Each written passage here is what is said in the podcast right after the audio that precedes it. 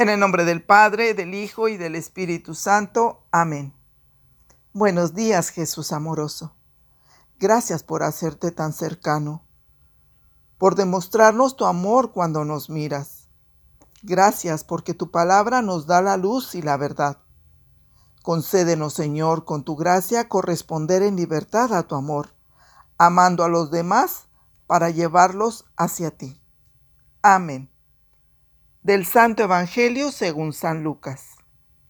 Y sucedió que un sábado Jesús fue a comer a casa de uno de los jefes de los fariseos, y estos estaban espiándolo.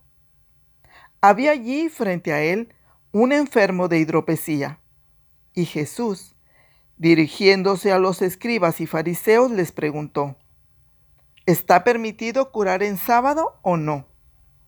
Ellos se quedaron callados. Entonces Jesús tocó la mano al enfermo, lo curó y le dijo que se fuera. Y dirigiéndose a ellos les preguntó, si a alguno de ustedes se les cae en un pozo su burro o su buey, ¿no lo sacan enseguida aunque sea sábado? Y ellos no supieron qué contestarle. Palabra del Señor. Gloria a ti, Señor Jesús. Hola, muy buenos días tengan con el favor de Dios.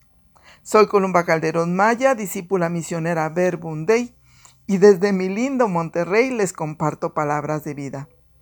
Y miren, donde quiero que se imaginen esta situación. Ustedes están en un bote, en un lago muy hondo, y de repente ven a un hombre en el agua.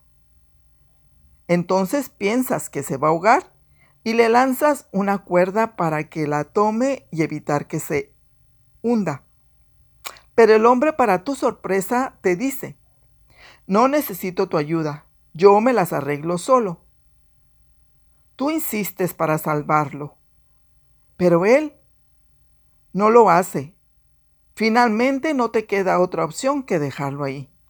Y es que miren, en esta situación que les presentaba, es lo que yo me pondría a pensar con el Evangelio de hoy, que es el de Lucas capítulo 14, versículo del 1 al 6, donde podía ver cómo Jesús les vuelve a lanzar otra soga de salvación a los escribas y a los fariseos, y ellos no quieren aceptarla. Y pues miren, en el texto dice que Jesús va a casa de uno de los jefes de los fariseos para comer en sábado. Y ahí él les insiste en lo equivocado que están con respecto a las leyes de Dios. Y sabiendo de sus intenciones, yo le preguntaba en la oración al Señor, ¿por qué aceptaste la invitación, Señor? Y él me respondía con otra pregunta, ¿cuál es la voluntad de Dios? ¿Cuál crees tú que sea su deseo? Y entendía de Jesús que él actuaba por su querer salvar a todos. Y me recordaba lo que dice en Oseas 6:6. Porque me gusta más el amor y el conocimiento de Dios. Y así Jesús me hacía ver que Él aprovecha toda oportunidad para enseñarles a los fariseos y a los escribas el verdadero corazón de la ley de Dios, que consiste en la misericordia y la curación que proviene de un Padre que les ama y que nos ama también a nosotros. Y en ese momento de la oración Jesús me hacía consciente a considerar cualquier oportunidad que tenga en mi casa, con mi familia, con mis amigos o vecinos, para expresar su misericordia. El tener esa actitud proactiva de buscar primero siempre el bien común. La caridad al prójimo, como él dice no callar lo que he visto y oído de parte del Señor, consciente de que el Señor a través de su palabra se revela a sí mismo, como lo hace hoy, pues delante de él se encuentra este hombre enfermo de hidropesía.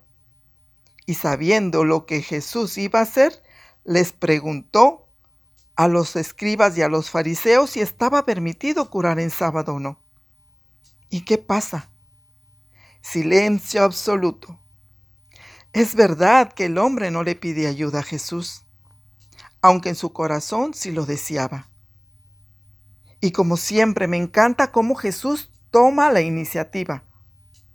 Les revela un Jesús lleno de misericordia, de libertad, que lo lleva a actuar en favor del necesitado. Porque miren, no es casualidad que donde Jesús esté presente todo contribuye para bien de los que aman a Dios. Así lo dice San Pablo en Romanos 8.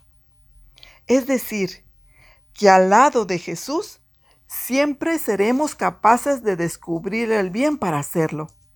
Ahí donde predomina el mal. Esto es también lo que yo podía apreciar en el Evangelio de San Lucas. El mal de los fariseos que no aceptan a Jesús. El mal del hombre hidrópico que me hacía pensar que si así es de, de, de nocivo, perdón, el retener el agua que es vida, ¿cómo, no, ¿cómo lo será acumular en nosotros emociones negativas? ¿O guardar dentro cosas que debemos decir y las callamos? ¿Retener recuerdos dolorosos? ¿O acumular preocupaciones? Todo esto pensaba nos daña el alma. Y hay que ventilarlo como ejemplo de Jesús que veo que tenía en su pecho lo que pensaba de los fariseos por su limitado entendimiento del amor de Dios. De veras ustedes cómo son. No se lo piensan dos veces para sacar a su burro o a su buey si caen en el pozo. Pero si se atreven a decir que no se puede rescatar una persona porque es sábado. Mira, qué bonito que recuerdes que tú eres casa de Dios ¿Qué es esa tristeza que acumulas? ¿Cuál es el rencor, rencor que guardas? Cualquier cosa que sea, no la acumules, porque si el agua que es vida cuando se estanca se pudre, ¿qué no será lo que en tu interior te daña si lo acumulas? Ponte delante de Jesús. Ya Lucy nos decía ayer lo vital que es la oración. No nos acostumbremos al dolor. Es Jesús la medicina capaz de curar las enfermedades del alma. Es Jesús el que saca lo precioso de lo vil. Es Jesús que a nadie da por perdido, porque conoce que en lo más profundo del corazón late ese deseo de conocer a Dios. Que como al enfermo, seamos barro en manos del alfarero, dejándonos amar, para que Jesús nos libre de creer que no lo necesitamos como los fariseos y los escribas, sino como ejemplo de Jesús, seamos esos instrumentos del amor de Dios.